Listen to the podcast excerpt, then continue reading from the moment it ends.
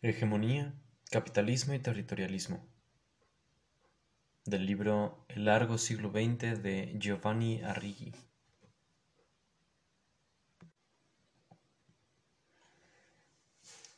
El declive experimentado por la potencia mundial estadounidense desde la década de 1970 ha generado una avalancha de estudios sobre el auge y caída de las hegemonías, sobre los estados hegemónicos centrales, sobre las, sobre las potencias centrales y sobre las grandes potencias. Estos estudios difieren considerablemente en cuanto a su objeto de estudio, metodología y conclusiones, pero tienen en común dos características. La primera es que cuando utilizan el término hegemonía, entienden por el mismo dominación. La segunda es que se concentran primordialmente en una supuesta invariabilidad del sistema en el que el poder de un Estado experimenta su auge y su caída.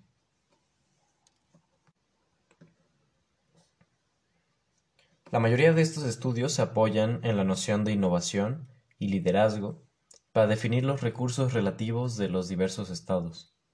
Para Modelsky, las innovaciones sistémicas y el liderazgo para acometer su realización se consideran como las fuentes principales de poder mundial.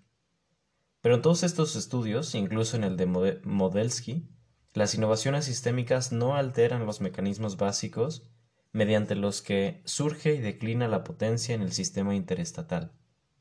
De hecho, la invariabilidad de estos mecanismos se presume como una de las características del mencionado sistema interestatal.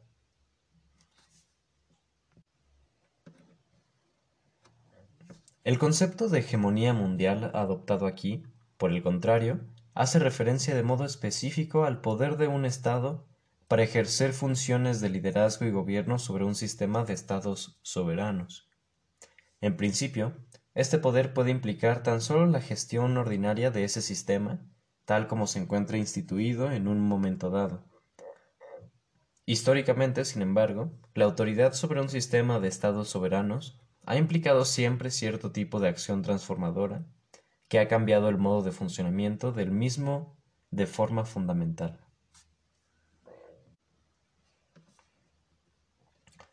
Este poder trasciende y difiere de la dominación pura y simple. Se trata del poder asociado con la dominación, ampliado por el ejercicio del liderazgo intelectual y moral. Como señaló Antonio Gramsci, al referirse a la hegemonía que se ejerce en los espacios nacionales, dice, la supremacía de un grupo social se manifiesta de dos modos, como dominación y como liderazgo intelectual y moral. Un grupo social domina a sus grupos antagonistas, a los cuales tiende a liquidar o a sojuzgar, recurriendo incluso a la fuerza armada. Dirige a grupos afines o aliados. Un grupo social puede, y de hecho debe, ejercer previamente ese liderazgo antes de obtener el poder de gobierno. En realidad, ello constituye una de las condiciones para obtenerlo. Posteriormente, llega a ser dominante cuando ejerce el poder, pero incluso si lo controla con firmeza, debe continuar también ejerciendo ese liderazgo. Gramsci, 1971. Esta noción supone una reformulación de la concepción del poder acuñada por Maquiavelo como combinación de consentimiento y coerción. Esta última implica el uso de la fuerza o una amenaza creíble del uso de la misma. El consentimiento implica el liderazgo moral. En esta dicotomía no hay espacio para el instrumento más específico del poder capitalista, el control sobre los medios de pago. En la conceptualización gramsciana del poder, el área gris que media entre la coerción y el consentimiento se halla ocupada por la corrupción y el fraude.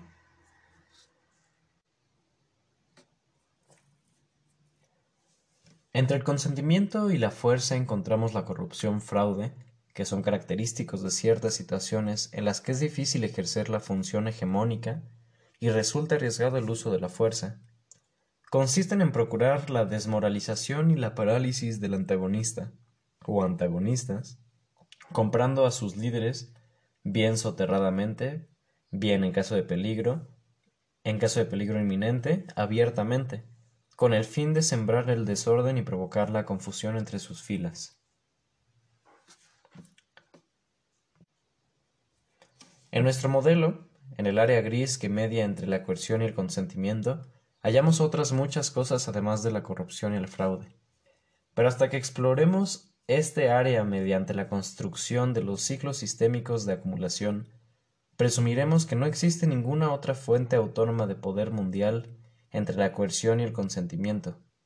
Se entenderá que la dominación reposa básicamente sobre la se entenderá que la dominación reposa básicamente sobre la coerción.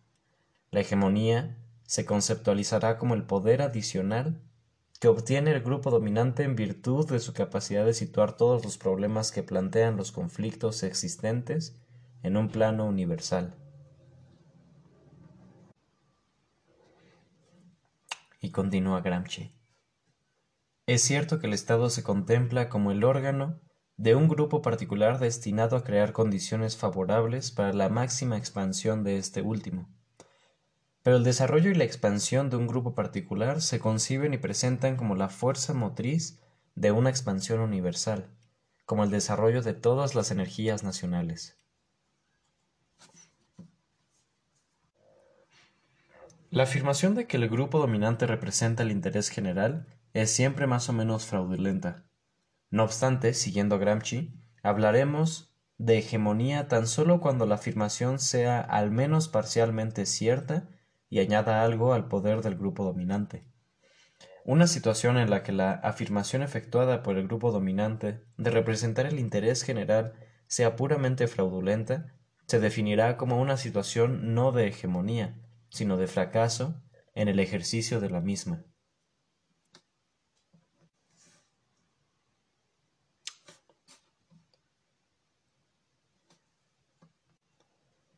Es totalmente posible que Gramsci utilice el término hegemonía metafóricamente, para clarificar las, relaciones entre los grupos sociales, recurriendo a una analogía con las relaciones entre los estados, ya que la palabra hegemonía, en su sentido etimológico de liderazgo y en su sentido derivado de dominación, normalmente se refiere a las relaciones entre los mismos.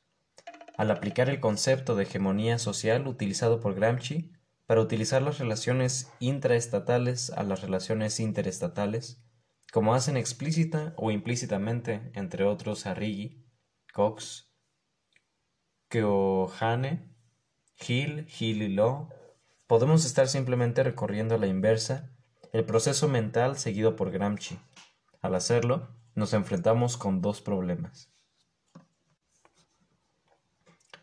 El primero se refiere al doble sentido del término liderazgo, particularmente cuando se aplica a las relaciones entre estados. Un estado dominante ejerce una función hegemónica si dirige el sistema de estados en la dirección deseada y ello se percibe como la prosecución del interés general. Este tipo de liderazgo es el que hace hegemónico al estado dominante. Un estado dominante también puede ejercerlo atrayendo a otros estados a su senda de desarrollo. Este segundo tipo de liderazgo puede designarse, tomando prestada una expresión de Schumpeter o Schumpeter, como liderazgo contra la propia voluntad, porque con el paso del tiempo refuerza la competencia por el poder y no el poder del Estado hegemónico. Estos dos tipos de liderazgo pueden coexistir, al menos temporalmente. Tan solo el liderazgo entendido en el primer sentido, sin embargo, define una situación como hegemónica. El segundo problema indica que es más fácil definir el interés general en el ámbito del sistema interestatal que en el ámbito de los estados individuales. En este último plano de análisis, el incremento del poder de un estado frente a otros estados es un componente importante y constituye en sí mismo una medida de, la búsqueda exitosa de un interés general es decir, nacional. Pero por definición, el poder considerado en este sentido no puede incrementarse para el sistema interestatal globalmente considerado. Puede, por supuesto, incrementarse para un grupo particular de estados a expensas de todos los restantes, pero la hegemonía del líder de ese grupo es a lo sumo regional o coalicional, no constituyendo una verdadera hegemonía mundial. Las hegemonías mundiales, tal y como se comprenden en este trabajo, tan solo pueden surgir si la prosecución recíproca del poder por los estados no constituye el único objetivo de la acción estatal. De hecho, la prosecución del poder en el sistema interestatal constituye tan solo el anverso de la moneda que conjuntamente define la estrategia y la estructura de los estados en cuanto a organizaciones. El reverso es la maximización del poder frente a los sujetos sometidos a su autoridad. Un estado puede, por consiguiente, convertirse en una potencia hegemónica mundial porque puede afirmar verosímilmente que constituye la fuerza motriz de una expansión del poder colectivo de los que detentan el poder frente a los sujetos al mismo. O a la inversa, un Estado puede convertirse en una potencia hegemónica mundial porque puede afirmar de modo verosímil que la expansión de su poder respecto a algunos o incluso todos los demás Estados es de interés general para los sujetos sometidos a la autoridad de todos los restantes Estados.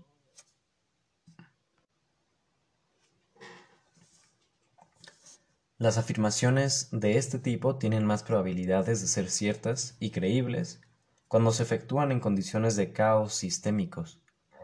Caos no significa lo mismo que anarquía, aunque ambos términos se utilizan a menudo como si fuesen sinónimos, la conceptualización de los orígenes sistémicos de las hegemonías mundiales requiere que procedamos a distinguir entre ambos. Anarquía significa ausencia de dominio central. En este sentido, el sistema moderno de estados soberanos y el sistema de dominio de la Europa medieval, del cual emergió este último, pueden calificarse como sistemas anárquicos. Cada uno de ellos, sin embargo, tenía o tiene sus propios principios, normas, criterios y procedimientos, implícitos o explícitos, que justifican que los denominemos como anarquías ordenadas u órdenes anárquicos. El concepto de anarquía ordenada fue introducido por primera vez por los antropólogos que intentaban explicar la tendencia a generar orden a partir del conflicto, observada en los sistemas tribales. Evans Pritchard, Gluckman, bla bla bla. Esta tendencia se ha mostrado vigente en los sistemas de, dominio medieval y moderno, ya que también en estos sistemas la ausencia de dominio central no ha significado ausencia de organización y dentro de unos límites el conflicto ha, tenido, ha tendido a generar orden. Caos y caos sistémico, por el contrario, designan una situación de total y obviamente irremediable ausencia de organización. Es una situación que surge porque el conflicto aumenta más allá del umbral en que se desencadenan poderosas tendencias correctoras o porque un nuevo conjunto de pautas y normas de comportamiento se impone sobre un conjunto más antiguo de pautas y normas sin desplazarlo totalmente o crece en el interior del mismo, o bien por una combinación de estas dos circunstancias. Cuando el caos sistémico se incrementa, la, la demanda de orden, el viejo orden, un nuevo orden, cualquier tipo de orden, tiende a generalizarse cada vez más entre quienes ejercen la dominación entre los sujetos sometidos a la misma o entre ambos. El Estado o al grupo de Estados que se hallen en condiciones de, satisfacer esta demanda sistémica de orden, se les presenta la oportunidad de convertirse en potencias hegemónicas mundiales.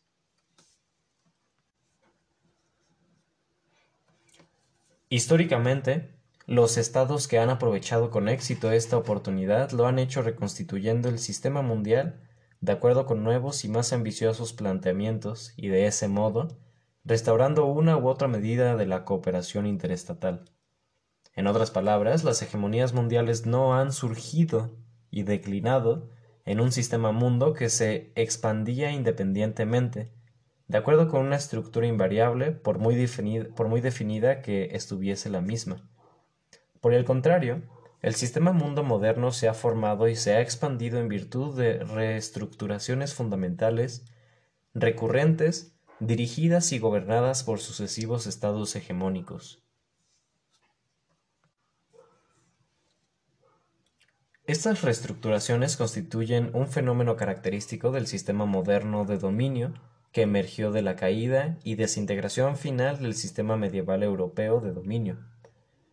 Como ha sostenido John Ruggie, existe una diferencia fundamental entre ambos sistemas. Ambos pueden caracterizarse como anárquicos, pero anarquía en el sentido de ausencia de dominio central significa cosas diferentes en función de los principios de acuerdo con los que las unidades del sistema se hallen separadas entre sí. Si anarquía significa que el sistema político constituye un entorno segmentado, la diferenciación nos indica de acuerdo con qué criterios se determinan esos segmentos. El sistema medieval de dominio se hallaba formado por cadenas de relaciones de señorío vasallaje, basadas en una amalgama de propiedad condicional y autoridad privada. Como resultado de ello, diversas instancias jurídicas se hallaban entrelazadas y estratificadas geográficamente, abundando lealtades plurales, soberanías asimétricas y enclaves y enclaves anómalos. Además, las élites dominantes eran extremadamente móviles a lo largo del espacio de estas jurisdicciones políticas solapadas, disponiendo del poder de viajar y gobernar de un extremo al otro del continente sin vacilación o dificultad alguna. Finalmente, este sistema de dominio se hallaba legitimado por disposiciones legales, religiosas y, y consuetudinarias comunes, que expresaban los derechos naturales inherentes que correspondían a la totalidad social formada por las diversas unidades constructivas. Formada por las diversas unidades constitutivas.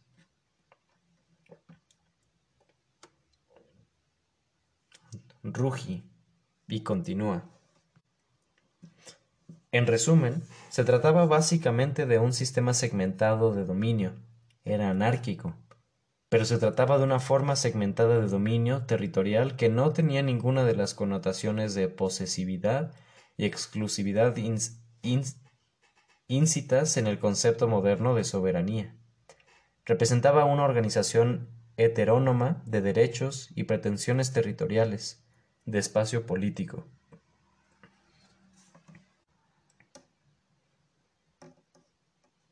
En contraste con el sistema medieval, el moderno sistema de dominio consiste en la institucionalización de la autoridad pública en el interior de dominios jurisdiccionales mutuamente excluyentes.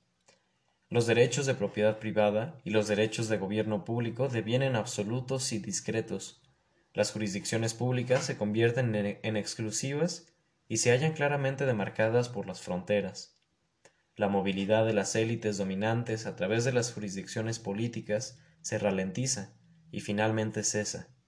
El derecho, la religión y la costumbre se hacen nacionales, es decir, no sujetos a ninguna otra autoridad distinta del soberano, como ha señalado Etienne Balibar.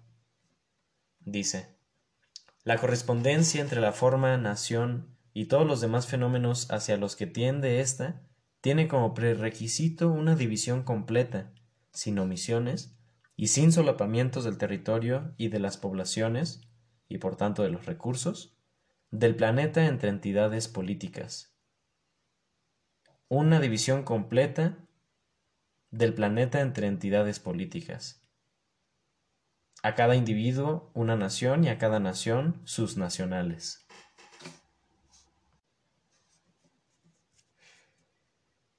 Este devenir del sistema moderno de dominio ha estado estrechamente relacionado con el, con el, desarrollo del capitalismo como sistema de acumulación a escala mundial, como ha sido puesto de relieve en la conceptualización elaborada por Immanuel Wallerstein del modelo sistema mundo como economía mundo capitalista. En su análisis, el surgimiento y expansión del moderno sistema interestatal constituye tanto la causa principal como el efecto de la interminable acumulación de capital.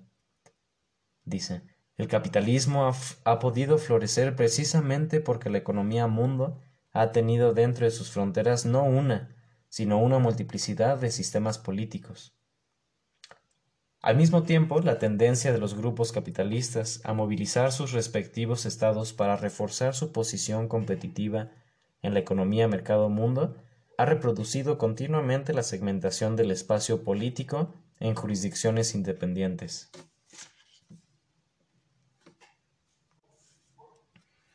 En el modelo propuesto en este trabajo, el estrecho vínculo histórico existente entre el capitalismo y el moderno sistema interestatal constituye un principio tanto de unidad como de contradicción. Debemos tener en cuenta que capitalismo y Estado Nacional crecieron juntos y presumiblemente en cierto modo dependen uno de otro. Sin embargo, los capitalistas y los centros de acumulación de capital con frecuencia ofrecieron una resistencia concentrada a la extensión del poder del Estado. En nuestro análisis, la división de la economía mundo capitalista en jurisdicciones políticas que compiten entre sí no benefició necesariamente a la, acumulación capitalista de capital. Que ésta resulte o no beneficiada depende, en gran medida, de la forma y de la intensidad de esta competencia. Así pues, si la competencia interestatal presupone intensos y prolongados enfrentamientos bélicos, no hay ninguna razón para afirmar que los costes de esta competencia para las empresas capitalistas no excederían los costes de un dominio centralizado, que deberían soportar en un imperio mundo. Por el contrario, en tales circunstancias la rentabilidad de la empresa capitalista podría verse erosionada y finalmente eliminada por una creciente asignación de los recursos a la empresa militar y o por la desorganización cada vez mayor de las redes de producción e intercambio mediante las que las empresas capitalistas se, apropian de los excedentes y los transforman en beneficios. Al mismo tiempo, la competencia entre las empresas capitalistas no promueve necesariamente la continua segmentación del espacio político en jurisdicciones independientes. De nuevo, ello depende en gran medida de la forma y de la intensidad de la competencia, en este caso entre las empresas capitalistas. Si éstas se hallan inmersas en densas redes transestatales de producción e intercambio, la segmentación de estas redes en jurisdicciones políticas discretas puede debilitar la competitividad de la empresa capitalista frente a las instituciones no capitalistas. En estas circunstancias, las empresas capitalistas pueden hallarse en condiciones de movilizar a los gobiernos para reducir y no para incrementar o reproducir la división política de la economía mundo capitalista. En otras palabras, la competencia interestatal y la competencia inter en otras palabras, la competencia interestatal y la competencia interempresarial pueden asumir diversas formas y la forma que asuman tiene importantes consecuencias respecto a las modalidades de funcionamiento o no funcionamiento del moderno sistema mundo, como modo de dominio y como modo de acumulación. No basta con subrayar la conexión histórica entre la competencia interestatal y la interempresarial. Debemos especificar también las formas que asumen y cómo cambian a lo largo del tiempo. Tan solo de este modo podemos apreciar totalmente la, naturaleza evolutiva del moderno sistema mundo y el papel desempeñado por las sucesivas hegemonías mundiales en la configuración y remodelación del sistema, para resolver la contradicción recurrente entre la interminable acumulación de capital y una organización del espacio político comparativamente estable.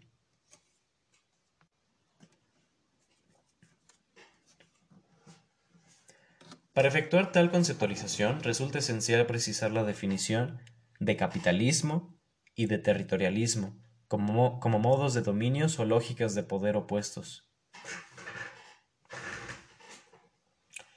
Una lógica de dominio territorialista identifica el poder con la extensión de su territorio y la densidad de la población del mismo, y concibe la riqueza capital como un medio o un subproducto de la prosecución de la expansión territorial. Una lógica de dominio capitalista, por el contrario, identifica el poder con el grado de control sobre recursos escasos y considera las adquisiciones territoriales como medio y subproducto de la acumulación de capital.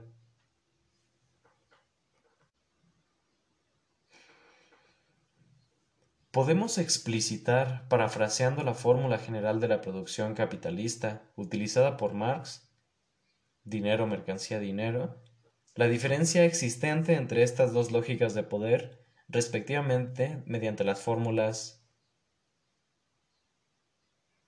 TDT, territorio, dinero, territorio, y DTD, dinero, territorio, de dinero, perdón, territorio, dinero más territorio y dinero, territorio más dinero. De acuerdo con la primera fórmula, el poder económico abstracto, o dinero, constituye un medio o el eslabón intermedio de un proceso dirigido a la adquisición de territorios adicionales. T' menos T es igual a más delta T o la diferencia entre el primer territorio y el, y el otro. De acuerdo con la segunda fórmula, el territorio T constituye un medio o el eslabón intermedio de un proceso dirigido a la adquisición de medios adicionales de pago. m incrementado menos m sería igual a delta m o el cambio de la mercancía.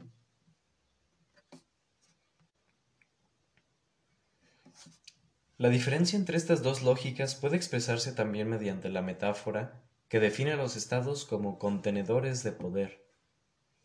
La lógica de dominio territorialista tiende a incrementar su poder a través de la expansión del tamaño de su contenedor.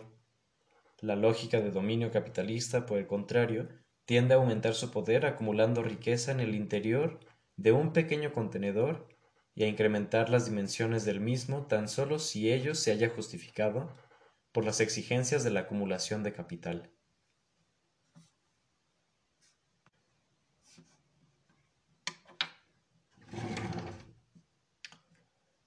La antinomia existente entre una lógica de poder capitalista y otra territorialista no debería confundirse con la distinción efectuada por Charles Tilly entre modos de construir el Estado y de organizar la guerra intensivos en coerción, intensivos en capital y como vía intermedia de coerción capitalizada. Estas modalidades, como explica Tilly, no representan estrategias alternativas de poder, representan por el contrario diferentes combinaciones de coerción y capital presentes en los procesos de construcción del Estado y de organización de la guerra, que pueden hallarse orientados hacia el mismo objetivo, sea éste la obtención del control sobre el territorio o población o sobre los medios de pago. Estas modalidades son neutrales respecto a los procesos de construcción del Estado a los cuales contribuyen. Capitalismo y territorialismo, tal, tal, y como se definen en este trabajo, representan estrategias alternativas de formación del Estado. En la estrategia territorialista, el control sobre el territorio y la población constituye el objeto y el control sobre el capital en busca de inversión, el medio para construir el Estado y para librar la guerra. En la estrategia capitalista se invierte la relación entre fines y medios. El control sobre el capital en busca de inversión constituye el objetivo y el control sobre el territorio y la población son los medios para conseguirlo. Esta antinomia no tiene, no tiene implicación alguna sobre la intensidad de la coerción empleada en, la, empleada en la prosecución del poder mediante cualquiera de estas dos estrategias.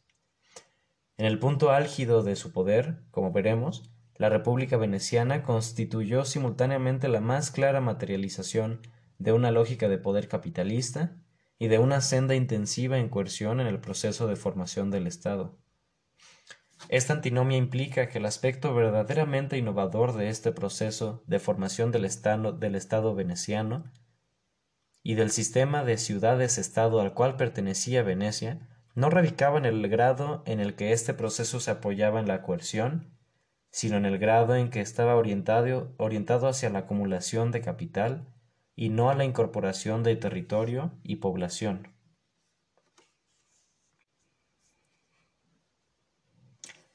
La estructura lógica de la acción estatal orientada hacia la adquisición de territorio y la acumulación de capital no debe confundirse con sus resultados reales. Históricamente, las, lógicas de poder territorialista y capitalista no han operado independientemente la una de la otra sino en recíproca relación en el interior de un contexto espaciotemporal dado. Como resultado de ello, los logros reales se han separado significativa, incluso diametralmente, del contenido inherente a cada una de estas lógicas concebidas en abstracto. Así pues, históricamente, la tendencia más fuerte hacia la expansión territorial ha surgido en la cuna del capitalismo político, Europa, y no de la sede del imperio territorialista más desarrollado y mejor establecido, China. Esta discrepancia no se debió a diferencias iniciales en las dotaciones de recursos. A partir de lo que, a partir de lo que historiadores y arqueólogos pueden decirnos sobre el tamaño, poder y competencias marítimas de la flota de, de Cheng Ho, observa Paul Kennedy, los chinos bien podrían haber podido navegar alrededor de África y descubrir Portugal varias décadas antes de que las expediciones de Enrique el Navegante comenzaran seriamente a explorar el, al, sur de al sur de Ceuta. Tras las exitosas expediciones del almirante Cheng Ho en el Océano Índico, sin embargo, la China de los Ming retiró su flota, restringió el tráfico marítimo y canceló sus relaciones con las potencias extranjeras. De acuerdo con Janet con Janet el por qué China decidió comportarse de ese modo en lugar de optar por convertirse en una verdadera potencia hegemónica en el sistema mundial eurasiático, ha llenado de perplejidad, ha causado desesperación, en realidad, a sesudos académicos durante al menos los últimos cien años. De modo más específico, habiéndose aproximado, dice, tremendamente al dominio de una parte importante del globo y disfrutando de una ventaja tecnológica no tan solo en la producción para la paz, sino también en el poderío naval y, militar, ¿por qué China dio un giro de 180 grados, retiró su flota y dejó por consiguiente un enorme vacío de poder que los mercaderes musulmanes, careciendo del respaldo de estados marítimos, se hallaban absolutamente incapacitados para llenar, pero que sus homólogos europeos estarían más que dispuestos a ocupar y serían capaces de hacerlo tras un paréntesis de aproximadamente setenta años?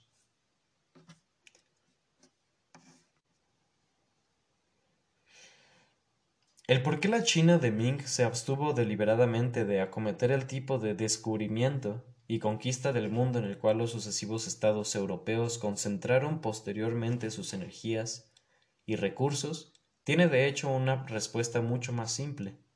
Como ha señalado Eric Wolf, desde la época romana, Asia había sido el proveedor de bienes valiosos para las clases que detentaban el poder tributario en Europa y había ejercido por tanto una poderosa atracción sobre los metales preciosos europeos.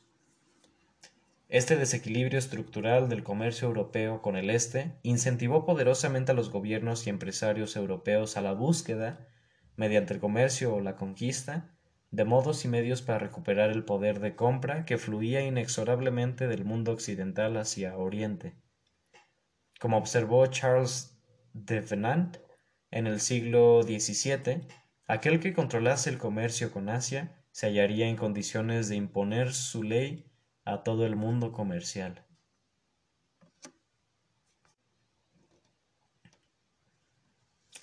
Se desprende de ello que los beneficios del descubrimiento y control de una ruta directa hacia el este, codiciados por Portugal y otros estados europeos, eran incomparablemente mayores que los que se derivarían de descubrir y controlar una ruta directa hacia el oeste para el estado chino.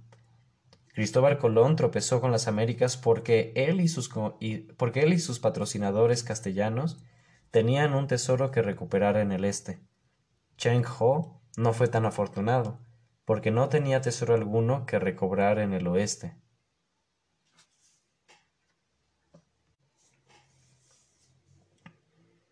En otras palabras, la decisión de no hacer lo que los europeos harían más tarde es perfectamente comprensible en términos de una lógica territorialista del poder, que sopesaba cuidadosamente los beneficios, costes y riesgos futuros de un compromiso adicional de recursos en la construcción del Estado y en la realización de la guerra, inherentes a la expansión territorial y comercial del imperio.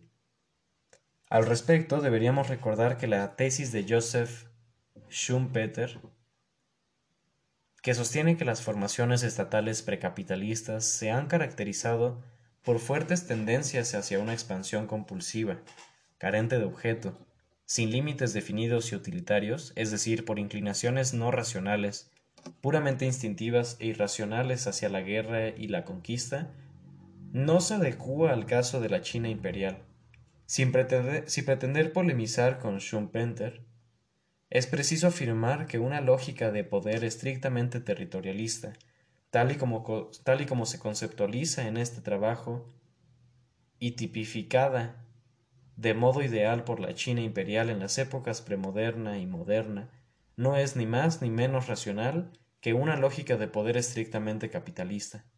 Se, se trata de una lógica totalmente diferente, una lógica para la que el control del territorio y de la población constituye en sí mismo un objetivo de las actividades de construcción del Estado y de organización de la guerra, y no un mero medio para obtener un beneficio pecuniario.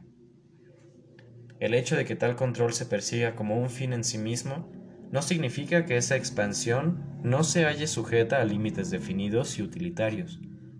Tampoco significa que la expansión se acometa de modo inconsciente, separándose, del separándose el punto en que sus beneficios futuros, en términos de poder, sean negativos o positivos, pero en todo caso insuficientes para compensar los riesgos implícitos en uno u otro tipo de hiperexpansión imperial.